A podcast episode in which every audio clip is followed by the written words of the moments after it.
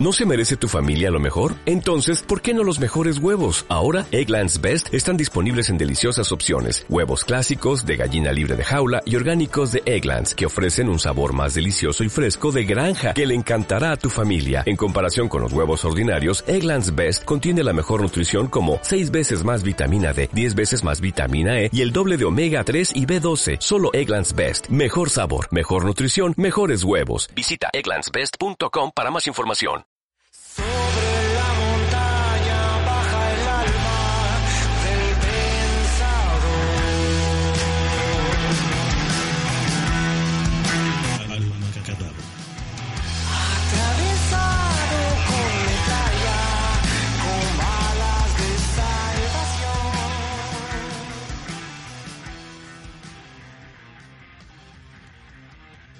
Coyo Mari, ¿cómo estamos? Bien, bien, bien. Aquí este, con un poquito de gripa. Todavía. sí, cansado. No Ya se puede ya- dormir con estos fríos. No, yo no pude dormir con el frío, ¿eh? Está horrible. Amanece todo con. Bueno, yo a mí se me constipa mucho la garganta y la nariz con el frío. Ajá, igual a mí. Horrible. Bueno, igual lo- los que os estamos grabando esto adelantado, ¿no? Entonces, para cuando salga esta parte, eh, ahora todavía más frío. Mm, Esperemos que no tanto. Pero bueno, Ah, nos quedamos a la mitad de un, de un tema interesante de esta película de... ¿Cómo dijimos que íbamos a llamarle? El Guasón. ¿no? El guasón. Ay, Dios está tos. Disculpen ustedes. Este... Bueno, en el podcast anterior, como que nos enfocamos más a la cuestión institucional, social, ¿no? Ajá. Pero, eh, bueno, yo mencioné que nos enfocáramos un poquito más a lo personal. Y puede, puede ser dos vertientes. El ver como en primera persona al personaje, pero también eh, analizando esta parte de la primera persona, yo también he visto en redes sociales que muchos están como... No, no, no sé si te acuerdas cuando entramos a la universidad y comenzamos a leer eh, por curiosidad, o algunos ya lo traían leído, ¿no? Pero por curiosidad del DSM4 en aquel entonces, Ajá. ¿no te autodiagnosticaste? Fíjate que el, el maestro que nos tocó de... Bueno, no, no sé si tú tomaste esa clase conmigo, de psicopatología. Y también está Maggie Ruiz, que no me acuerdo qué clase nos daba. eh, decía que pues si nos ponemos a diagnosticarnos con el DSM, todos somos, todos tenemos algo. O sea, y, y que más bien, paradójicamente, a mayor eh, a mayor enfermedad mental, ¿cómo lo dijo? A mayor patología, mayor salud. O sea que no se trata de no tener patologías, sino de saber complementarlos. Ok, vamos. me- ¿De quién hablas? ¿De Margarita o del maestro con el que ibas? De Maggie Ruiz. Porque ella también decía, eh, eh, todos pensamos que tenemos algún trastorno mental cuando en realidad solamente son rasgos de personalidad. Ajá. que ya van asociándose a los trastornos del DSM-5, en ese entonces DSM-4, y de ahí, bueno, ya las psicopatologías que ya son más como, más complicadas, pero sí, es cierto, y no sé si ibas con, ibas con Renato o ibas con este, ¿cómo se llama? Eh, ay, se me fue el nombre de otro maestro. José Ahorita lo Luis. acabo de tener aquí, no, no era José Luis, o sí, tomaste con José Luis. Tomé con José Luis una Ah. y con Renato otra. No, yo tomé las dos con Renato. Pero este, bueno, en el caso de José Luis, era más como humanista, entonces lo veía de manera un poco muy. Bueno, todos los maestros eran distintos, pero sí o no, había un momento en el que nos advertían los maestros. No comiencen a autodiagnosticarse. Sí, sí, me acuerdo que decían eso. Entonces, eh, viendo la película, pues digamos que podríamos hacer el análisis del personaje, pero lo que hablábamos en el último podcast sería un poco muy complicado, ¿no? Porque hay varias películas que pues mencionan al mismo, pero cada uno lo ve desde un enfoque distinto. Entonces sería como intentar crear otro guasón y a lo mejor hasta crear un guion y nos lo hacen película, no lo sé. Aunque cuando mandamos nuestro proyecto con Acid no nos los aceptaron, menos ahorita una película de Hollywood. Saludos con Acid. Pero bueno, esa es otra historia. El punto aquí es que eh, en las redes sociales muchos están eh, o están pensando que puede ser eh, un, eh, una bandera para lo que piensan. Y eso está siendo muy peligroso. Es que si no lo comenté en el podcast anterior, lo hice en el en, en algún momento platicando en la planeación de que inclusive ya hay movimientos que le tachan al guasón hasta que es machista o que es un modelo de hombre o que entonces a mí lo que me causa mucha eh, eh, curiosidad es ver cómo proyectamos Claro. los que vimos la película y los que por de alguna razón estamos eh, opinando sobre ella, todos nuestros rasgos de personalidad, eh, nada más por una película en la que es eso, es una película que claro, tiene cositas que podríamos trasladarla a, a la vida común, pero al fin y al cabo es una película. Lo que creo que también están olvidando es que, o bueno, no, no están olvidando, sino no están tomando en cuenta. Los personajes, en este caso de los cómics, son arquetipos. Esa. Como tal, entonces son más bien ideas diseñadas por nosotros para ser bien redondas con respecto a una idea. Entonces, eh, originalmente el guasón no era un arquetipo de, de antihéroe, como en este caso, ¿no? Sino era, era más bien como la, el anti de Batman, que Batman era todo correcto, este, era todo oscuro, era eh, muy moral, muy ético. Y entonces el Joker salió, oh, perdón, el Guasón, como lo opuesto totalmente a Batman. Entonces en ese caso se mantuvo así en los cómics hasta apenas. O sea, todo el propósito del Joker, otra vez, del Guasón, hasta hace seis meses era ser el anti de Batman. Entonces, por esa parte, no había mucha razón que explicar. Hay un cómic que se llama The Killing Joke, la, la- la broma mortal, algo así, no sé cómo se llama en español. O, o- o si estás en España se debe llamar así como bromas que matan, o algo así. ¿No? Este, imagino. y entonces ahí, ahí explican más o menos un origen similar, o más bien primero salió ese, ese origen de- del guasón, eh, parecido a lo que está ahorita en la película de, del guasón, ¿no? Entonces tiene un día malo, etcétera, y como que intentan humanizar esa parte de, de- de- del guasón, ¿no? Pero como tal, ya, digamos, se quedó en esa parte y los cómics se encargaron como de regresarlo otra vez a esta parte del arquetipo, ¿no? Salvo que, pues también, conforme salieron las películas estas nuevas de Batman, pues también a Batman lo comenzaron a humanizar, lo comenzaron a poner con faltas, etcétera, etcétera. Ujú. Y se dieron cuenta que podían explotar también esa idea con el guasón. Eh, pero igual, o sea. ah, Es lo mismo que pasa con Harley Quinn. O sea, toman el arquetipo y lo usan a conveniencia de. Sea, yo creo que en ese sentido, pues no, no pasa de. Es lo mismo que pasaba con el, con el guasón anterior. A final de cuentas. Ahora, aquí el detalle es si hay la necesidad de, eh, de utilizar eh, ese, es- ese ejercicio, llamémoslo de alguna manera, de acomodar los arquetipos expuestos en algún personaje para explicar la realidad. Y por ahí se lo platicé apenas a una, a una amiga y me decía, pues, ¿qué hacían los maestros cuando nos, nos eh, eh, pedían que analizáramos una película? Yo me acuerdo mucho eh, una clásica que ahorita que mencionabas de, no me acuerdo si fue con Renato o fue con algún otro maestro, nos dejaron la película de Cybill, ¿no? No sé si te acuerdas de esa película. De civil.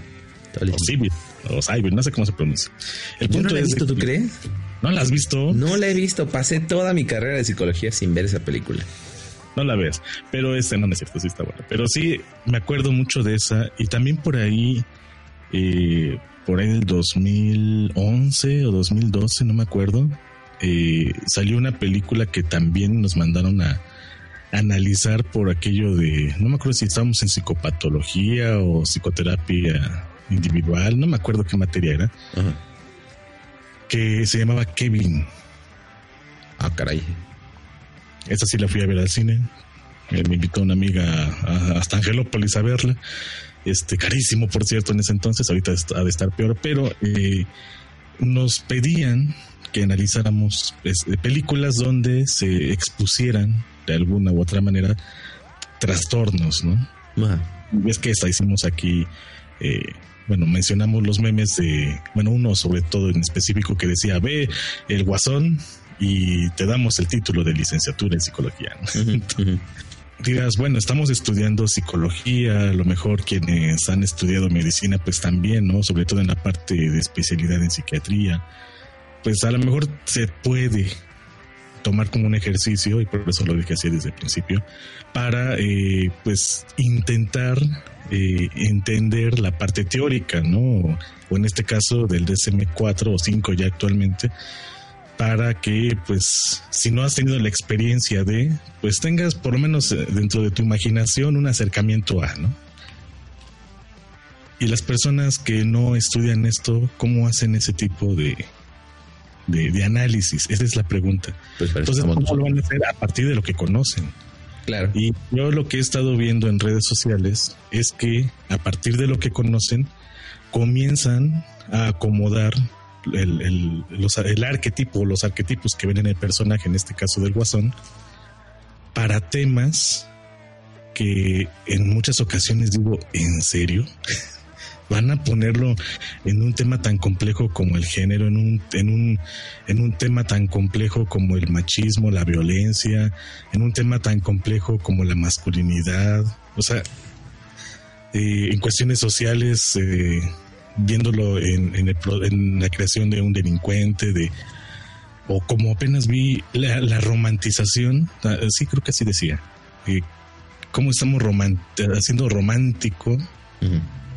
En este caso la violencia, y es de, de verdad estamos romantizando, o sea, estamos llegando a ese punto, o solamente es la interpretación de algunos cuantos que a partir de lo que pues han leído o a partir de su profesión que es distinta a esta, comienzan a acomodar las cosas. Y lo que me preocupa es que lo hacen en redes sociales y lo peor de todo, en medios de comunicación a los cuales pues llegan muchas personas en fuentes, algunas que pues por lo menos hace 5 o 10 años eran eh, muy confiables y las personas pueden quedarse con esas ideas.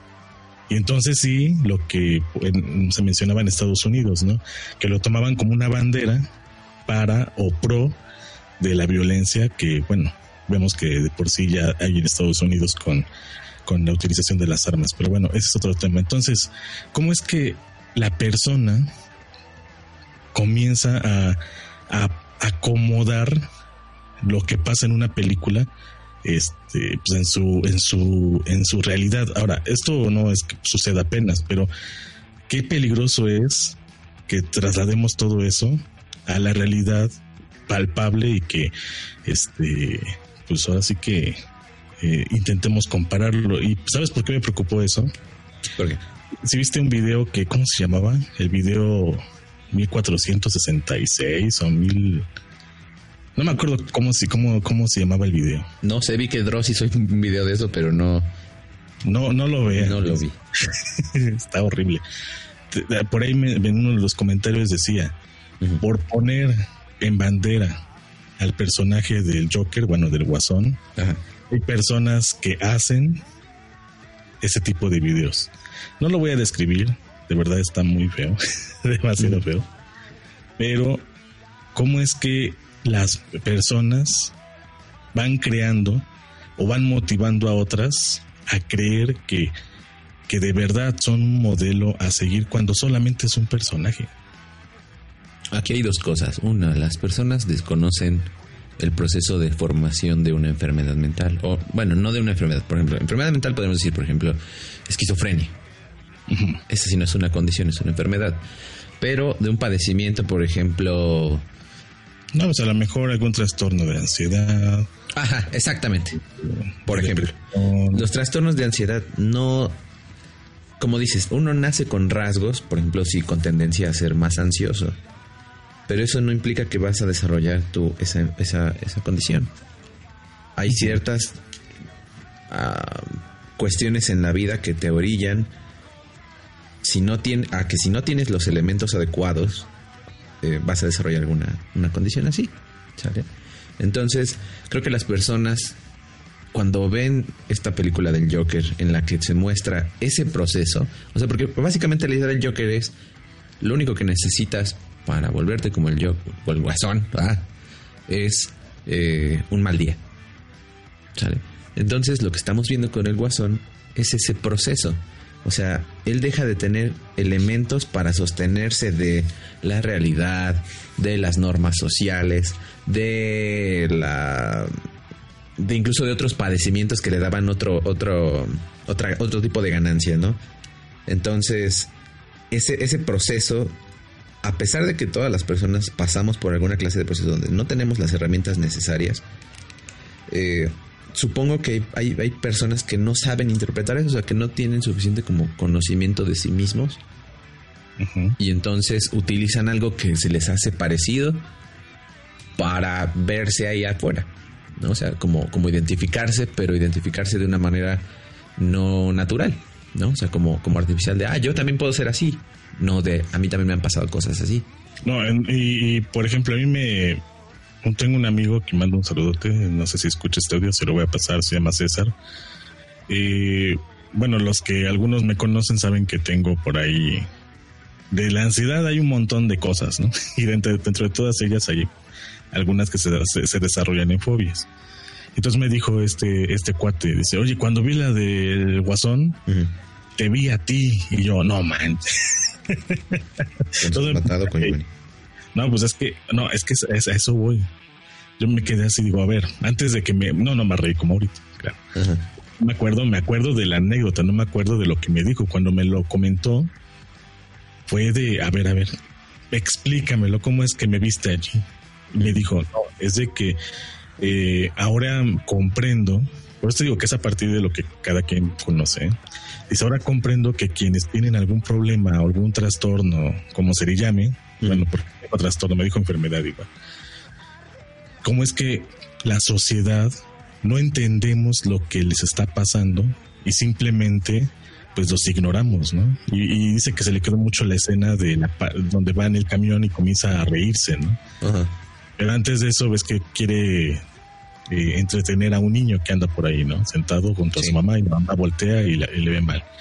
Y me comentaba este cuate, ¿cómo es que somos tan rígidos, tan duros, tan, este, bueno, ignoramos todo lo que pasa con las demás personas que, este, que si no fuera por la tarjetita, donde hay una etiqueta, donde hay un diagnóstico, donde le explica a la otra persona qué es lo que tiene, dice, probablemente como en tu caso, a lo mejor no traes algo que, pero si alguien te veía sintiéndote mal en la calle, pues qué es lo primero que va a pensar, ¿no? y me dijo un montón de cosas, no las voy a repetir, pero cada persona a partir de lo que conoce comienza a hacer sus juicios, ¿no? Claro. Entonces él me decía, por eso te vi allí, pero bueno, esa como, digamos, conoce a alguien que, pues, de alguna u otra manera, este, pues, se le es difícil vivir en el mundo de allá afuera. Ahora, quienes no conocen a, las, a algunas personas o familiares o conocidos con algún problema parecido o similar. ¿qué pensarían? Muchas cosas. O más bien menos cosas, ¿no crees? o general o serían eso que pues alimentan los arquetipos que son las generalizaciones que son eh, etiquetas que en lugar de que puedan ayudarle a la persona como también lo muestra en la película hacen que eh, el padecimiento el trastorno el estado de ánimo eh, empeore entonces ahí, ahí más o menos caemos a lo que dijimos en el podcast anterior cómo las instituciones no están preparadas o no existen para este tipo de procesos. Fíjate, también creo que hay algo. Eh, ahorita que me estabas comentando el- esto de tu amigo, creo que también algo que fue que es importante, ¿no? No sé cómo te lo había dicho tú y tu amigo, pero el hecho de que haya reconocido que él conocía a alguien así, y que le recordaba y que se le hizo eh, adecuado como hacer visible a esas personas que tenían problemas. Creo que las personas que utilizan al Joker, ay, otra vez maldición, al Guasón, como que usan al Guasón como como otra clase de, de idea que ni siquiera tiene nada que ver, es más bien como un aspecto de negación. O sea, que ellos sí se ven, más bien que escogen activamente no, no hacerle caso a esa, a esa, a esa idea. Creo que la, bueno, para empezar, la idea de, las, de ese tipo de películas no es fomentar la violencia, sino es fomentar, o bueno, explorar una idea de personaje más complejo de lo que se había tenido hasta ese momento. ¿no? Como demostrar el otro lado de la persona para que tú empatices. Pero lo que decíamos, empatices en el sentido de que comprendas qué lo ha llevado a estar hasta ahí. Esa sería la verdadera empatía. Esta clase de interpretaciones que se salen demasiado del, del discurso de la película, yo creo que es más bien como una parte también de negarlo, como de no querer hacer caso a ese tipo de cosas. Yo creo que no hay personas que no conozcan a alguien o sepan de alguien o hayan escuchado alguna vez de alguien que tenía alguna clase de problema. O sea, tan solo tienes que ir al centro de Puebla para ver todo, o sea, hay un número importante de personas con enfermedades mentales que están en la calle y que son invisibles para la sociedad, independientemente de si las instituciones o no los, los atienden, la sociedad los ignora activamente, o sea, no, no, no pasivamente, sino activamente escoge ignorarlos. Entonces, yo creo que después de, de ver una película así, lo único que te queda es como voltear a mirar dónde más podría haber personas así. A lo mejor no psicópatas en potencia, ¿no? Pero sí personas que, que fueron olvidadas o relegadas por otras personas y que llevan años así y que a lo mejor no necesitas hacer mucho, simplemente reconocerlos. Creo que eso es lo que pasaba, por ejemplo, antes con las personas homosexuales. Escogía la sociedad no verlos, activamente no verlos o activamente atacarlos. Hasta que más o menos, y digo más o menos, porque Puebla sigue siendo muy conservador, eh, más o menos la sociedad ya por lo menos los hace visibles. A favor o en contra, pero son visibles. ¿Qué hizo, qué hizo falta? Pues que hubiera muchos movimientos, que hubiera muchas marchas, que hubiera muchas personas que lucharan por ser reconocidos de esa forma. Pero la, la cuestión con las personas que tienen algún trastorno o enfermedad mental es que ellos no pueden luchar. O bueno, en muchas ocasiones no se encuentran en las condiciones para hacerse escuchar. Ahora, también hay que tener cuidado porque he, estado viendo varias reacciones sobre esta película. La genera- generalización de algunas páginas de internet donde dice, eh, papás tengan cuidado. Si educan mal a sus hijos, pueden crear a personas con trastornos o enfermedades mentales que eh, conllevan a que sean delincuentes o asesinos. Y yo me quedo así de, a ver, no, no sé quiénes escri- eh, hayan escrito todas estas cosas, todas estas cosas. Que no todos los trastornos o las psicopatologías en general van a llevar a una persona a, a que sea un, un delincuente o que sea un asesino o, o todo lo que el, el guasón como personaje Ujú. comenzó a desarrollar. No es porque a lo mejor este le digas a tu hijo eh, no va a crear ahí este a partir del berrinche todo un problema mental que para cuando sea adulto este vaya a estar en contra de la sociedad. No. Porque créeme, hay muchos que he escuchado que, que están comentando eso y, y tienen miedo inclusive o han reforzado el miedo de educar a sus hijos, que si de por sí ya muchos papás tienen miedo de, de ponerle límites, ahora todavía tienen más miedo porque dicen, tengo que este, cuidarlo. Lo- los que son, digamos, positivos, van y buscan ayuda con un psicólogo, un pedagogo, un puericulturista, un maestro, etc, etc. Los que no, pues hasta les da gusto experimentar para ver si es cierto. Pero hablamos de ya personas que pues ya la, influencia que tienen tiene que ver mucho con esta cuestión delictiva. Y te lo digo porque, bueno, eso, ese comentario apenas lo escuché. Y se me hizo todavía más complejo ese, ese, tipo de ideas que en sí el título de, de muchas publicaciones donde aseguran que si educas mal a tu hijo será un delincuente en potencia, con base o con base, perdón, en la película del Guasón. Si seguimos utilizando de esta manera eh, a partir de la ignorancia eh, eh, los temas que, es más, muchos colegas en muchas ocasiones llegamos a ignorar y que a veces trabajando, porque a mí me ha tocado, ¿no? Luego es de, híjole, hice un diagnóstico y ahora que lo estoy leyendo a profundidad me equivoqué. Ahora imagínense una persona que no, no, no tiene ese acercamiento a y comienza a hacer ese tipo de... mm, Inferencias. Exacto. Entonces, eh, no hay que eh, creérnosla. Por ahí decía, ¿no? Este, de, de ser ahora médicos, psiquiatras, psicólogos, eh, porque solamente veamos una película, sino al contrario, tendríamos que eh, an- an- analizar, ¿no? Que a partir de, de nuestras ideas, qué es lo que estamos proyectando hacia los demás y, pues la verdad, si yo escuchara ese tipo de cosas, le diría al compañero que, que escribía esos artículos, oye, vete a terapia porque algo tienes, algo tienes que, que hizo que te proyectaras o negaras o algo sucedió ahí a partir de esta película. Fíjate, yo creo que lo mismo. Creo que las personas que hacen esa clase de, de aseveraciones están radicalizando una idea. Generalmente las, los procesos psicológicos de personalidad son como una realidad compleja, para empezar. Eh, nunca vas a encontrar a una persona que solamente, como en el caso del guasón, le hayan pasado cosas malas. ¿Sí? Hay ocasiones en las que les pasan cosas buenas y por las mismas situaciones no lo pueden interpretar como cosas buenas, ¿no? Sino lo interpretan como cosas malas. Eso sí puede pasar.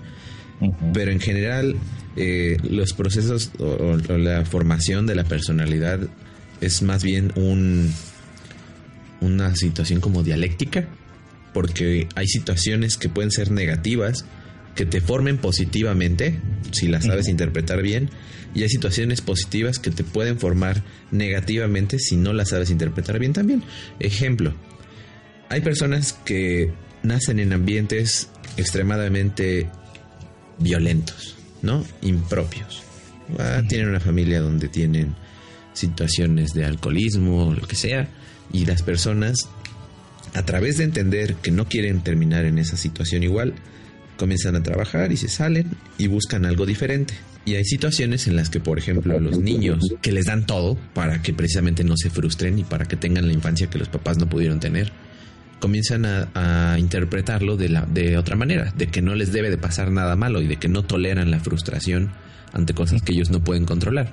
Entonces, no, las cosas no son buenas o malas por sí mismas, sino es a través de una relación entre dos personas o entre varias o entre un sistema familiar o lo que ustedes quieran, eh, que ocurren esos procesos formativos de la personalidad. Entonces, eh, yo no creo que, obviamente, no tampoco vamos a estar a favor de que se críe a los niños con violencia y que se les pegue y cosas de ese estilo. Pero también no puedes, no puedes tú como persona, independientemente de si eres bueno o de si tienes las mejores intenciones, independientemente de eso, no puedes tú como persona eh, asegurar que todo el tiempo vas a dar experiencias positivas a tus hijos, porque como tal todos tenemos defectos. Entonces, va a llegar un momento en que la vas a regar, te vas a equivocar y vas a dar una experiencia negativa por lo que sea. Y no la puedes evitar, depende de cómo se maneje en la familia o cómo se maneje el padre-hijo, madre-hijo, lo que sea. eh, la interpretación que se le va a dar a ese suceso, pero de que no se pueden evitar, no se pueden evitar y de que van a pasar, van a pasar. Creo que más bien es esa parte, lo que te decía, como ese, ese mecanismo de negación, de que entonces estoy del- delegando más bien mi responsabilidad de enfrentarme a esos hechos negativos. Y algo que es más fácil es un, un discurso más sencillo, el que tú estás diciendo de, bueno, no críen mal a sus hijos, eh, ¿O cómo dijiste que no? Ajá, que si no educan bien a sus hijos, eh, pueden Ajá. desarrollar un- una patología, bueno, en este caso una enfermedad mental y eh, delincuentes en po- en potencia. Ajá. Pero la verdad es que no hay una forma exclusiva de, de, de- de criar bien a tus hijos. O sea, todos crían a sus hijos como pueden y no necesariamente por eso todos somos o buenos ciudadanos o perfectos ciudadanos. Creo que ya lo habíamos dicho la, la vez pasada en, en el episodio anterior, que las personas a final de cuentas somos grises. O sea, todo el tiempo tenemos transitamos entre las dos cosas, ¿no? Entre la bondad y la maldad, o entre la salud y la enfermedad, o entre la eh, compañía soledad, en serio, digamos, varias, varias dicotomías interesantes, ¿no? Pero el negarnos a reconocer que existen y que nosotros también las provocamos es lo que hace que, pues, vayamos fácil y digamos, ah, ese es un prototipo, un arquetipo de machismo, es un arquetipo de violencia, es un arquetipo de... Porque realmente depende de cómo se haga la, la, la discusión acerca de eso, es como se va a integrar en una persona.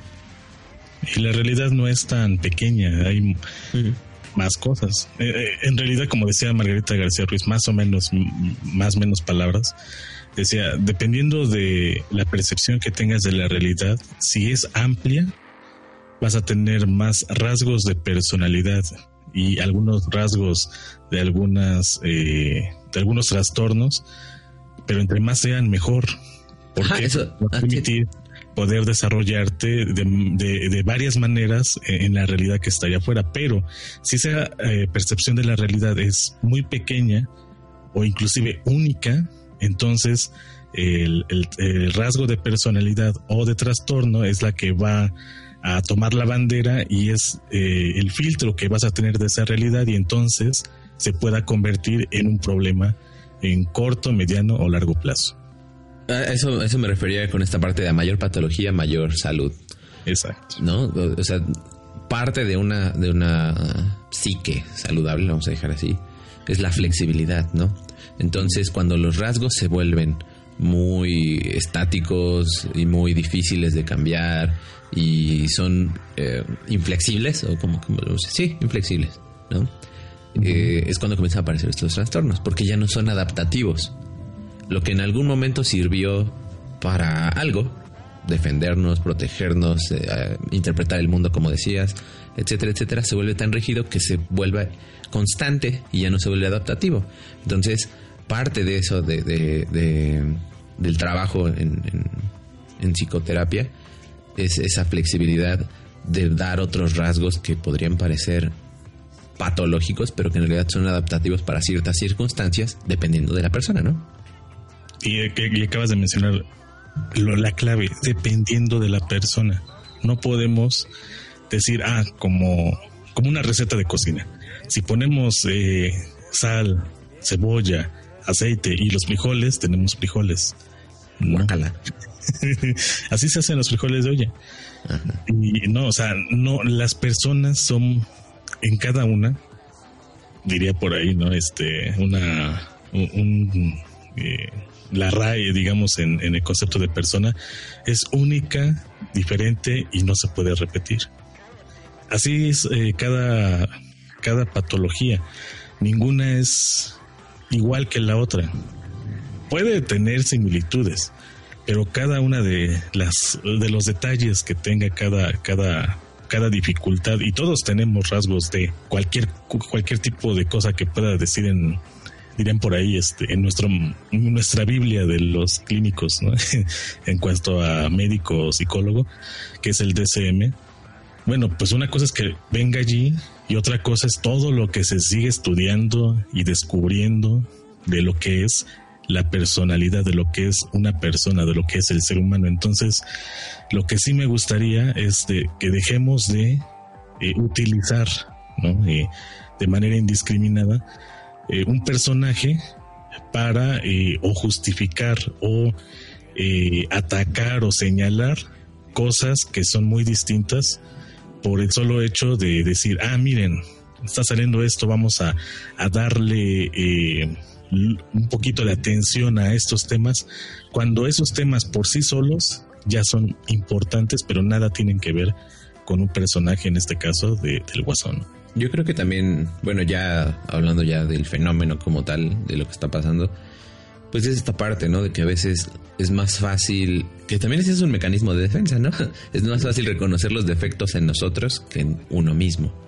Entonces, pues lo mismo, o sea, el, el estar viendo cosas en otras personas, otra vez, ¿no? No quiere decir que nadie lo haga, todos lo hacemos. Y eh, de manera como automática, ¿no? Pero el punto es llegar a reconocer que lo hacemos para comenzar a ver por qué estoy comenzando a ver defectos en otras cosas, estoy comenzando a ver cosas que no me gustan en cosas que ni tienen nada que ver y ver qué se puede hacer con eso, ¿no? Comenzar es- esa parte. Es, es- yo creo que la- de las cosas más difíciles que se hacen en terapia cuando se confrontan el terapeuta con el terapeado, como se dice con el paciente. Este, Pues dependiendo de la corriente, ¿no? Si es paciente, cliente, etc, etc, etc. Ándale. Entonces, eh, cuando se confrontan y entonces la persona no tiene otra opción más que verse a sí misma y decir, ah, sí, la regué, ahí es cuando ocurre de verdad el verdadero cambio. Si mientras sigamos viendo estas cosas de... No nada más con el guasón, o sea, prácticamente ahorita todo ya puede ser un meme. ¿no? Sí. Y, y ni siquiera eso es malo, ¿no? Sino hay memes que son convenientes, hay otros que son chistosos, hay otros que ni siquiera tienen nada que ver y hay otros que nada más son por molestar. Entonces depende, ¿no? De, de- de qué es lo que esté pasando. Pero a veces el, detenernos a cuestionar o, por lo menos a preguntar de por qué comienzan a ver esas cosas así, muchas veces incluso ah, provoca una respuesta como agresiva, ¿no? Como de autodefensa, como de ponerse al, como de yo no soy el que lo está haciendo, sino es la sociedad o, o comienzan a echar culpas. Entonces comienzan a dar otros O es que así son las cosas. O como decía la frase de la película, así es la vida. O algo así decían. Sí. Entonces, es más fácil justificar o, o generalizar cuando, que es chistoso porque es, lo, es el mensaje que da la película que tenemos que evitar y es lo primero que estamos haciendo. Eh, de manera general. E intentamos, como en este caso, en este podcast, analizarlo y verlo de otra manera distinta a lo que, pues a veces, eh, pues a lo mejor como primera eh, impresión, no se nos da y que, porque créeme que bueno, cuando yo vi la película, no lo voy a negar, hubo cositas así de que, que daban miedo, ¿no? Que decías, oye, y si, entonces si, si tengo esto o hago esto otro, puedo hacer esto otro. Bueno, a lo mejor tienes esa sensación, va, porque te metes en, en- en la película, en el contexto. Pero después de, si tienes las herramientas necesarias, vas a comenzarlo de man- a comenzar a, a trabajarlo de otra forma. Punto. Fíjate, aquí ya nos vamos a meter un poquito en algo medio filosófico. Las personas en general, por el hecho de ser personas, tenemos la libertad de decidir. Entonces, a veces es más fácil culpar a otras personas, instituciones, situaciones, recuerdos, eh, relaciones, eh, carreras, eh, políticos, lo que sea.